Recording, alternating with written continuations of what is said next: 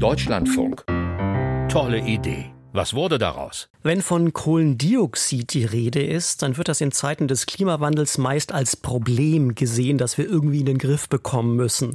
Denn CO2 ist nun mal mengenmäßig das mit Abstand wichtigste Treibhausgas, das die Erde aufheizt.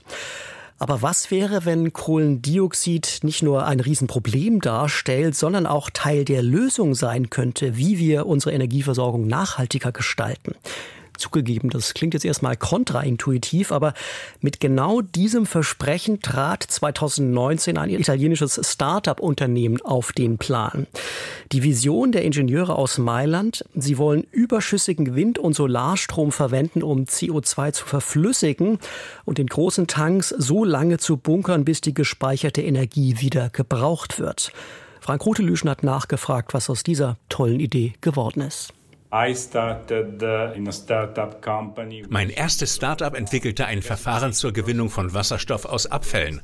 Danach beschäftigte ich mich mit Gasturbinen und 2008 gründete ich ein Unternehmen, das in Italien mehr als 80 Biogasanlagen errichtet hat. Seit einem Vierteljahrhundert ist der Italiener Claudio Sparaccini im Energiesektor aktiv und hat in dieser Zeit diverse Start-ups ins Leben gerufen. Vor einigen Jahren wandte er sich einem neuen Aspekt zu, der Speicherung von grünem Strom. Die Schwankungen von Solar- und Windenergie belasten das Stromnetz. Sonnen- und Windstrom viele Stunden lang speichern zu können, ist deshalb ein Schlüssel für die Energiewende. Strom lässt sich natürlich in Batterien speichern, doch das ist kostspielig. Also dachte Sparaccini über eine Alternative nach und stieß auf die Gasverflüssigung. Das Prinzip, Gas lagert in einem Behälter ähnlich wie bei einer Biogasanlage. Zum Aufladen des Energiespeichers treibt grüner Strom einen Kompressor an. Der presst das Gas so stark zusammen, dass es flüssig wird und in Hochdrucktanks gelagert werden kann. Zum Entladen wird das Flüssiggas aus den Tanks herausgeleitet, dabei wird es wieder gasförmig, dehnt sich aus und treibt eine Turbine samt Generator an, der Strom ins Netz einspeisen kann. Auf der Suche nach einem geeigneten Speichermedium stieß Sparazzini auf CO2. Der Grund? CO2 lässt sich bei Umgebungstemperatur verflüssigen, allein durch hohen Druck.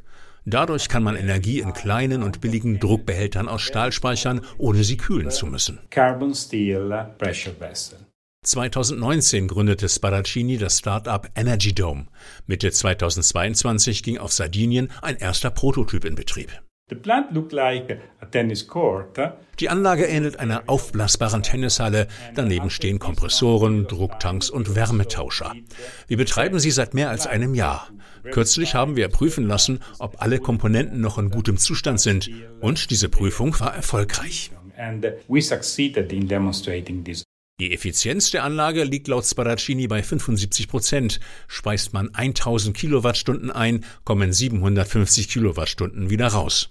Die Speicherkapazität aber ist eher bescheiden, 5 Megawattstunden, etwa so viel wie 100 Elektroautobatterien. Aber Energy Dome tüftelt bereits in einer größeren Anlage. Wir bauen eine Anlage, die zehn Stunden lang eine Leistung von 20 Megawatt abgeben kann. Das heißt, sie hat eine Kapazität von 200 Megawattstunden. Wir gehen davon aus, dass wir sie im Herbst 2024 auf den Markt bringen können. Doch was soll denn nun der Vorteil gegenüber anderen Stromspeichern sein, insbesondere gegenüber großen Batterien? Im Vergleich zu Lithium-Ionen-Batterien sind wir 40 bis 50 Prozent billiger. Zwar ist unsere Effizienz von 75 Prozent etwas niedriger, doch anders als bei Batterien bleibt sie konstant. Neue Batterien haben zwar eine Effizienz von über 80 Prozent, aber wenn sie altern, sinkt sie und liegt nach zehn Jahren bei nur noch etwa 60 Prozent. They are close to 60%. 40 Millionen Euro soll die hochskalierte Anlage kosten. Sie könnte die Haushalte einer Kleinstadt eine Woche lang mit Strom versorgen. Ein gleichwertiger Batteriespeicher würde derzeit mit rund 70 Millionen Euro zu Buche schlagen. Einen Haken hat die Sache allerdings. Der Flächenbedarf ist größer. For the 20 megawatt plant we need about 4 to 5 hectares. Für die 20 Megawatt Anlage brauchen wir 4 bis 5 Hektar, das entspricht 6 bis 7 Fußballfeldern. Eine entsprechende Batterie würde wohl nur einen Hektar benötigen. Can be installed maybe in one hectare. Und noch etwas könnte dem Start-up aus Mailand in die Quere kommen. Batterien sind mit der Zeit deutlich billiger geworden. Sollte sich dieser Trend auch in Zukunft fortsetzen, könnte sich der vermeintliche Kostenvorteil des CO2-Speichers irgendwann erledigt haben. Verflüssigtes CO2 als Energiespeicher. Frank Rotelüschen hat nachgefragt, was aus dieser tollen Idee von 2019 geworden ist. Wenn Sie Anregungen haben, welchen innovativen Konzepten wir dringend mal auf den Grund gehen sollten, schicken Sie uns gerne eine E-Mail an tolleidee.deutschlandfunk.de.